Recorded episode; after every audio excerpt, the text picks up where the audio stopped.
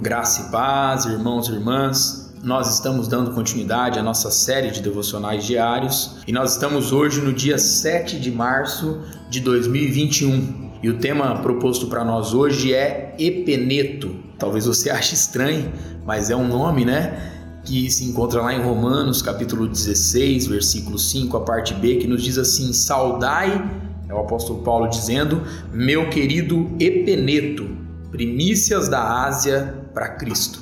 É fácil não perceber esse verso que nós acabamos de ouvir. Na carta aos Romanos, o apóstolo Paulo ele vinha expondo grandes verdades teológicas. E agora ele se move para um capítulo muito pessoal. O capítulo 16 é repleto de referências a pessoas que o apóstolo conhecia. Ele saúda 27 pessoas pelo nome. A maioria não é mencionada em nenhum outro lugar da Bíblia.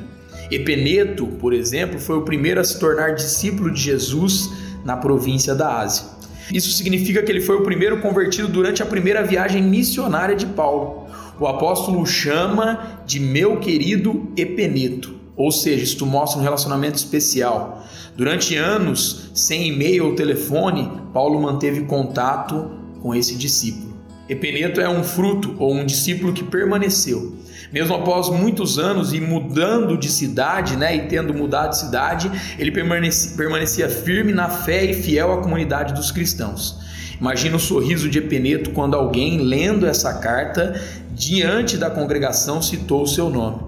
Essa é a bênção do discipulado. Não apenas apresentamos o Evangelho, mas desenvolvemos relacionamentos duradouros e consistentes. E zelamos pela permanência dos discípulos e discípulas na fé e na comunidade.